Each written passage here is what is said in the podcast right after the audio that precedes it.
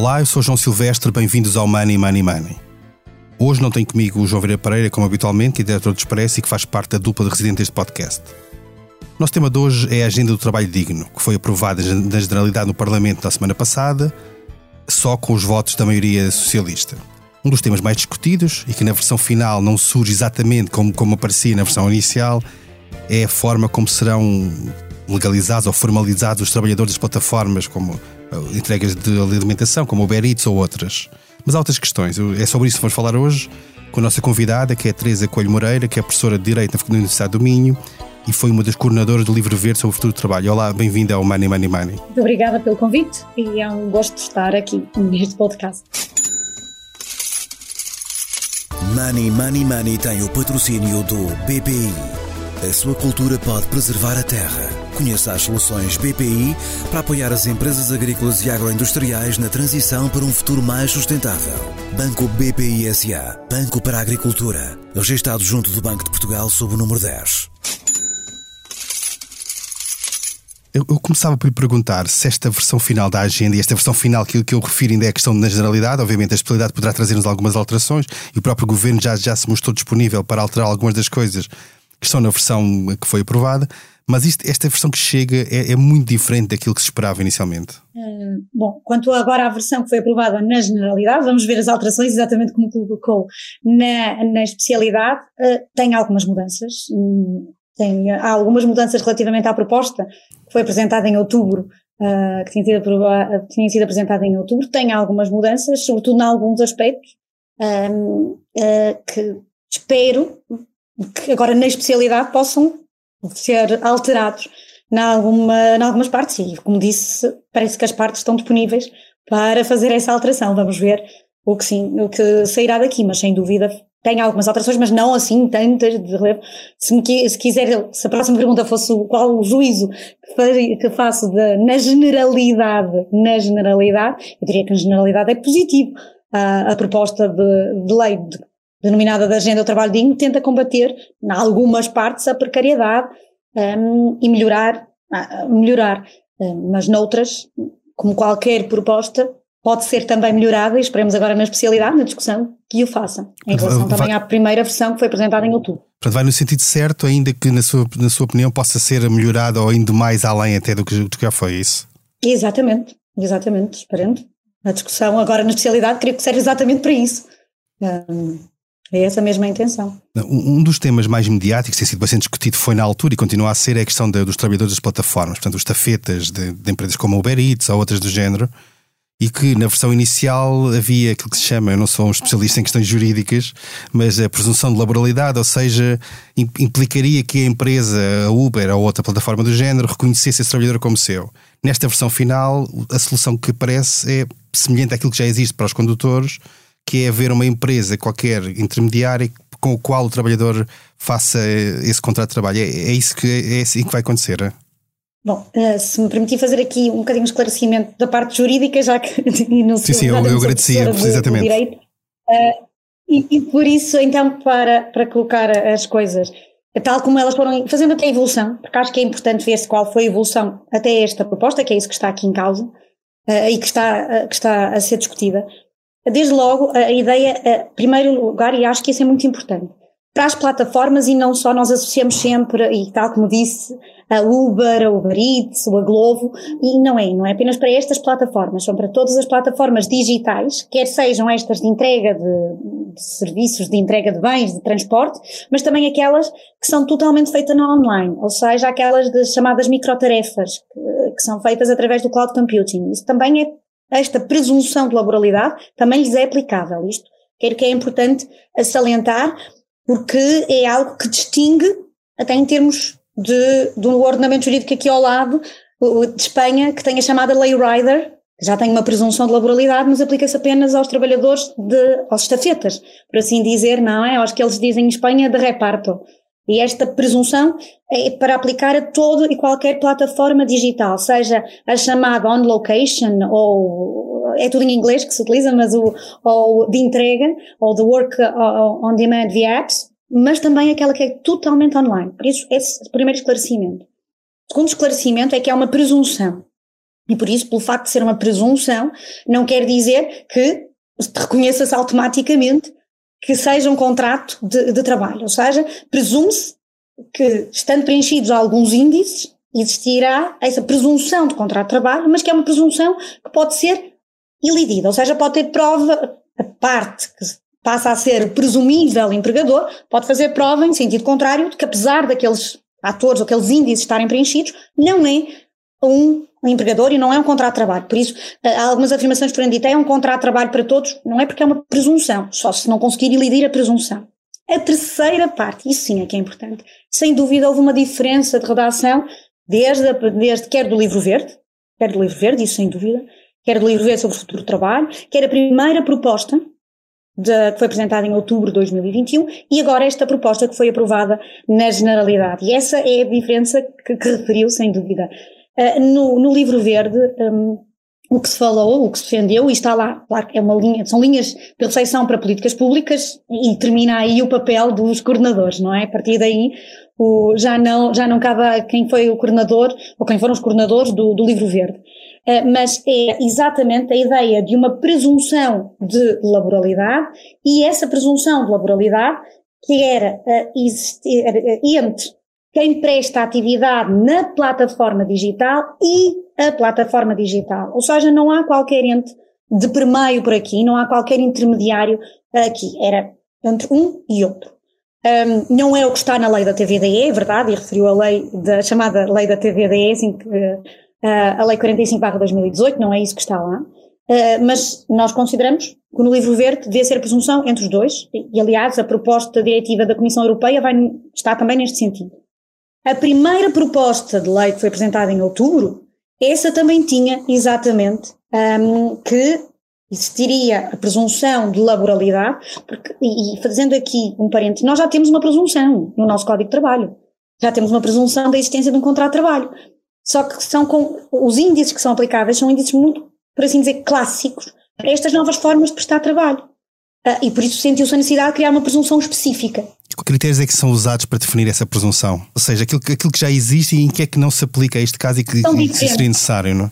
Exatamente, são diferentes. O que nós temos no, no, no, nosso artigo atual, o artigo 12 do Código de Trabalho, está relacionado com a propriedade dos instrumentos de trabalho, quem detém a propriedade dos instrumentos de trabalho, um, está relacionado com fixação de um horário de, de, trabalho, está fixado também com uma retribuição fixa ou com determinadas variáveis, por isso está relacionado com o local de trabalho fixo, ou seja, são índices que nós perfeitamente conseguimos ver para uma relação, diria, de trabalho mais clássica, mais tradicional, mas para estas novas formas de prestar trabalho, em que temos uh, constantemente pessoas a receber uh, eu vou utilizar a, a terminologia que é utilizada, que é referida neste, neste trabalho, tarefas ou microtarefas, que não têm instrumentos de trabalho próprios, que não têm um horário de trabalho fixo, que não têm o dever de assiduidade, por assim dizer, não quer dizer que por não estarem cumpridos estes índices, não possamos estar perante um contrato de trabalho. E por isso, a aplicabilidade destes índices a uma relação deste tipo poderia originar é, ou poder gerar logo o afastamento da presunção. Nesse, nesse, nesses critérios antigos ou clássicos, nenhum, nenhum destes trabalhadores seria trabalhador de facto da, da, empresa, não é? Exatamente, não se aplicaria. Não seria. E por isso consideramos que, à luz destas novas formas, seria necessária uma nova presunção. Ou com criar-se mais índices no artigo 12, ou criar-se um novo artigo 12. E foi o que, o que foi apresentado, por isso é que se chama 12A, com uma presunção, com outros índices, em que se estabelece exatamente, e era o que estava no livro verde, o facto de não se cumprir o dever de assiduidade, nem de pontualidade, nem às vezes o de exclusivo, nem sequer o dever de não concorrência ou o da propriedade dos instrumentos de trabalho, não quer dizer que nós não possamos estar perante um contrato de trabalho, ou pelo menos criar-se essa presunção. E por isso apresentou-se a primeira proposta de, de lei, de outubro, e nessa primeira proposta tinha-se o estabelecimento de uma presunção eh, de laboralidade, um artigo 12A, a numeração é exatamente idêntica à desta novo desta nova, mas em que se estabelecia a presunção de laboralidade entre quem presta atividade na, na plataforma, ou seja, o prestador da atividade, por assim dizer, e a plataforma digital. Eram estas, e depois incluíam-se vários índices, eh, que também foram alterados nesta segunda, nesta segunda versão. Com a nova versão, que foi agora e aprovada na, na, na generalidade e que agora está a ser discutida na, na, na especialidade, o que nós encontramos é, sem dúvida, uma presunção de laboralidade na mesma, ou seja, continuo a dizer, é uma presunção, mas o que é certo é que se nós formos ver a, a, a, redação que está neste artigo 12A, neste novo artigo 12A, nós encontramos logo no número, uh, neste número 1 do, do artigo 12A, três, três possibilidades, vamos dizer, três entes e não dois. Temos o prestador da atividade, que já tínhamos anteriormente, temos o operador de plataforma digital, que é a plataforma digital, por assim dizer, e aqui vem o outro, vem a, vem a outra parte, que ou outra pessoa singular ou coletiva beneficiária que nela opera. E aqui temos o terceiro ente, o intermediário, que pode uh, e que altera, sem dúvida, toda esta configuração da, da presunção de laboralidade.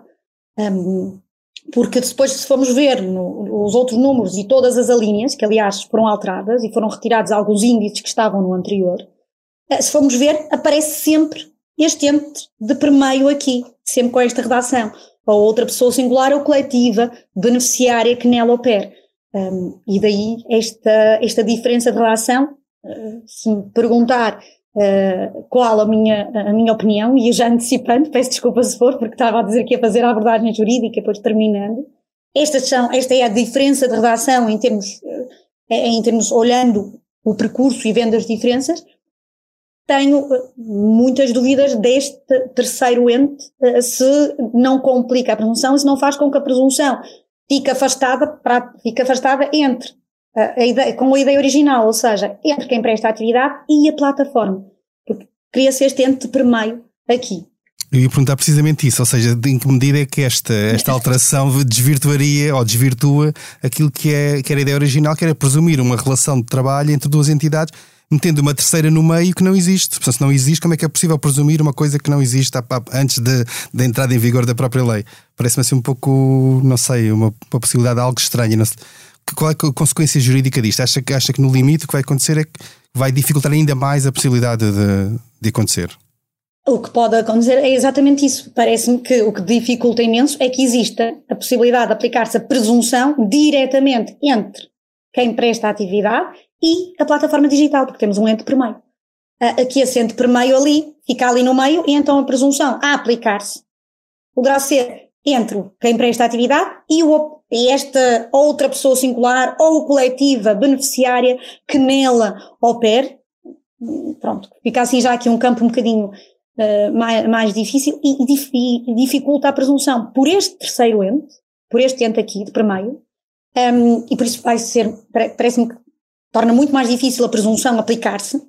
Tenho dúvidas que esteja em conformidade com a proposta diretiva apresentada pela Comissão Europeia. Claro que é uma proposta diretiva que está a sofrer, já, já teve um, um, um, relatório preliminar do Parlamento Europeu, mas até um relatório preliminar no sentido de aumentar ainda mais os índices uh, e que não fala desta ente, esta ente aqui no meio, fala só de dois entes, não fala de dois, de, um ente. Uh, se olharmos para a, proposta diretiva temos isso. Por outro lado, não era o que estava no, no, livro verde e não é o que estava na primeira proposta. Tirando o livro verde, não era o que estava na primeira proposta. E além disso, retiraram-se índices da primeira proposta para a segunda proposta.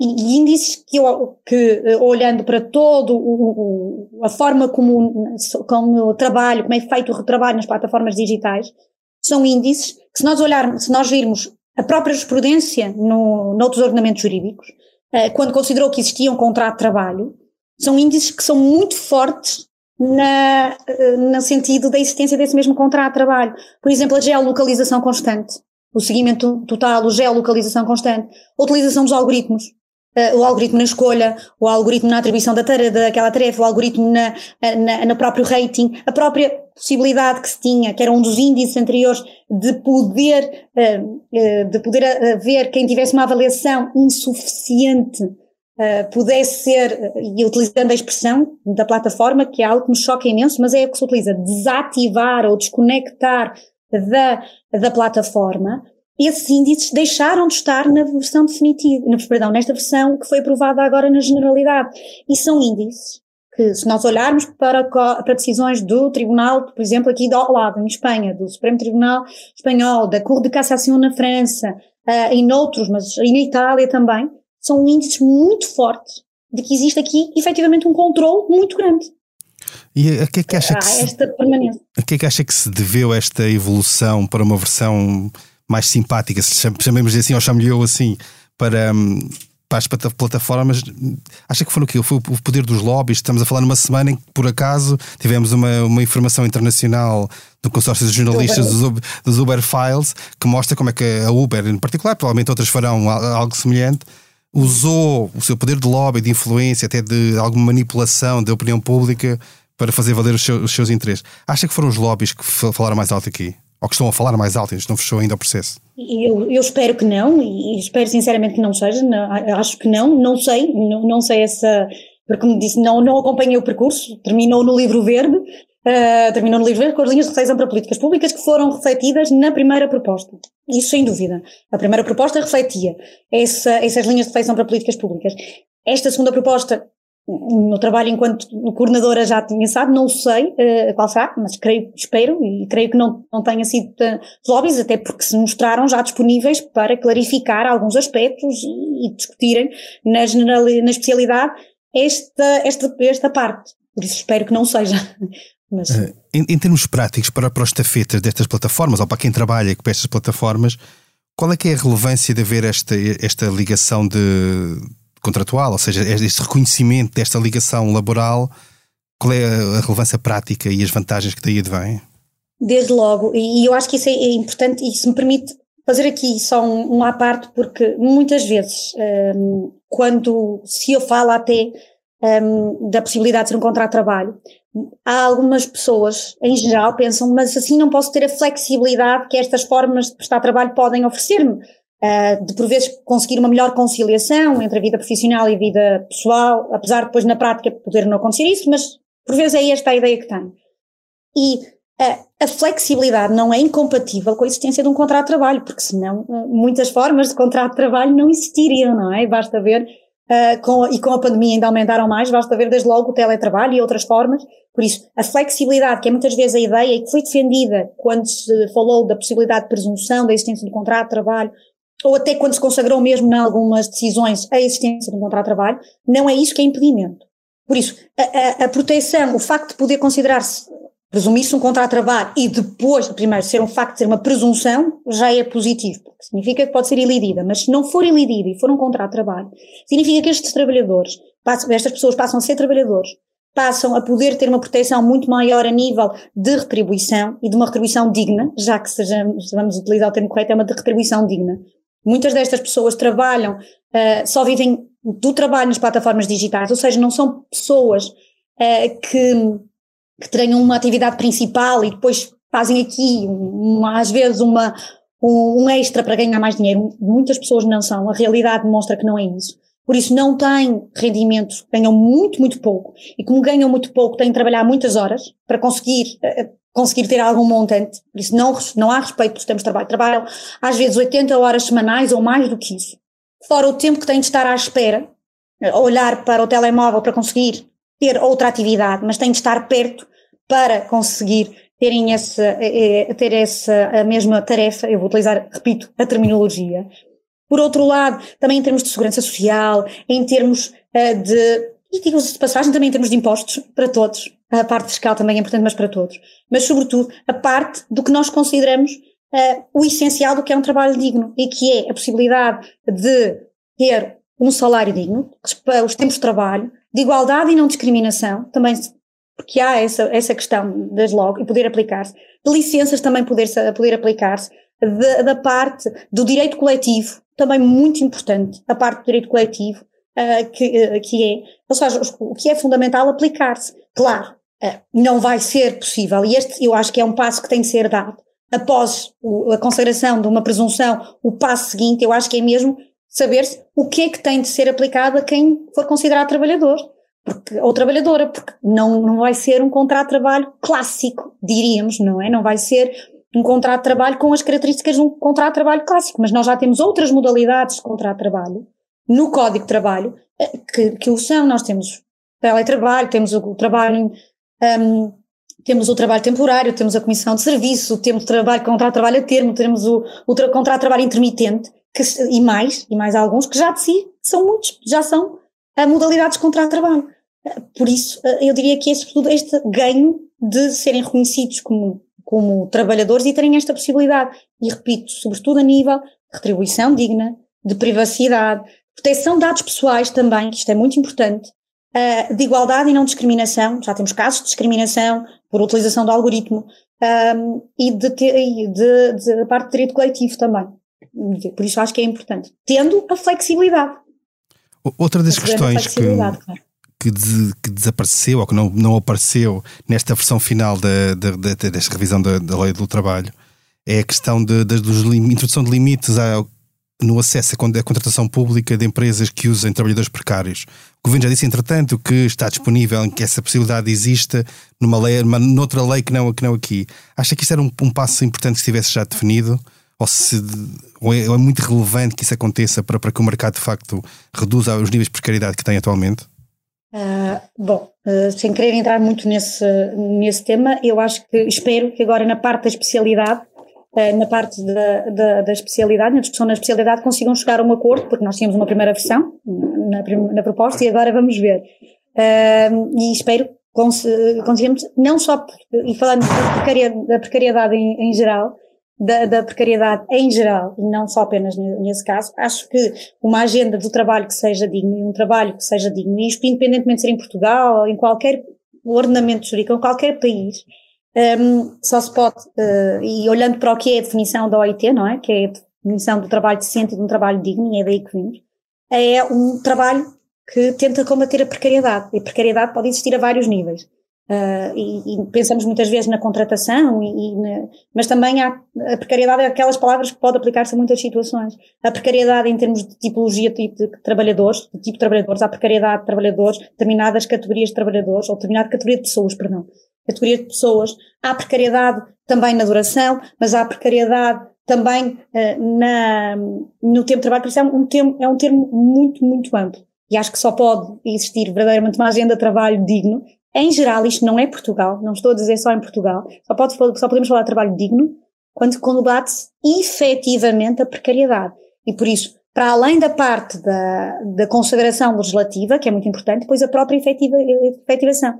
E isso quer neste caso que me perguntou agora, mas voltando atrás, quer na, nas plataformas ou quer em qualquer outra situação, a fiscalização e a possibilidade de efetivamente uh, conseguir um, punir-se práticas uh, fraudulentas ou práticas que uh, visem exatamente contornar é muito importante, ou seja, a consagração e depois a, a fiscalização, as duas fases aquilo que nós chamamos de enforcement, não é? A, a possibilidade de poder aplicar-se mesmo. Ou seja, não ter só na letra da lei, não só a lei, isso é muito positivo, mas depois também permitir-se, se consiga controlar.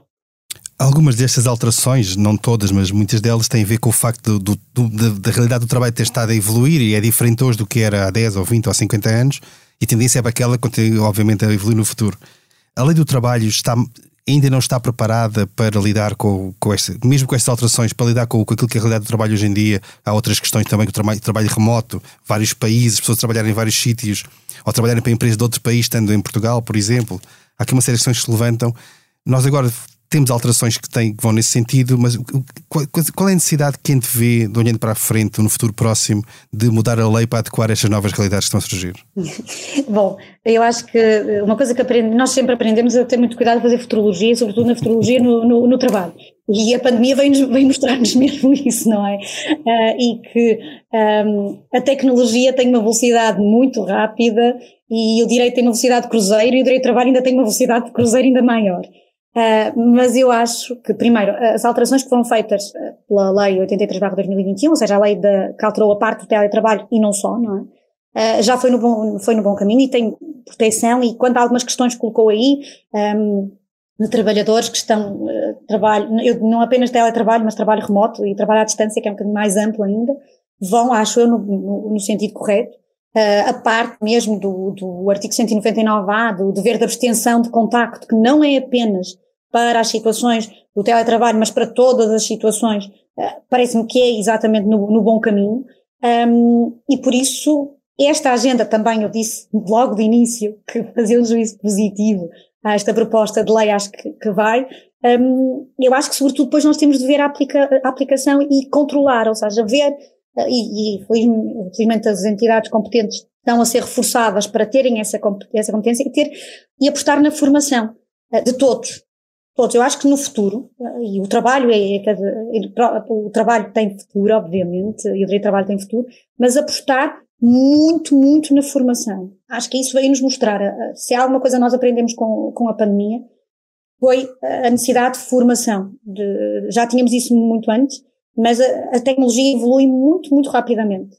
Muito, muito rapidamente. E por isso, a, a tecnologia e dar formação, mas não só naquilo que se aposta e das STEM, porque as áreas de STEAM, Science, Technology, Engineering, Mathematics, é que são as que estão, é que têm futuro, não pensar assim. Acho que já se mostrou, e mais uma vez a pandemia também veio mostrar isso, que há capacidades e há atividades que estão ligadas a, a algo que são típicos dos humanos e que, por agora, a automatização e a automação, a inteligência artificial que tanto se fala, não consegue, uh, e por isso apostar nessas e, e, na formação. E, sobretudo, numa palavra que acho que vai ser, é muito utilizada, mas acho que, que é mesmo, temos que pensar na resiliência perante este, perante este futuro. Bem, e assim chegamos ao fim de mais um episódio do Money Money Money. A edição esteve a cargo de João Luís Amorim.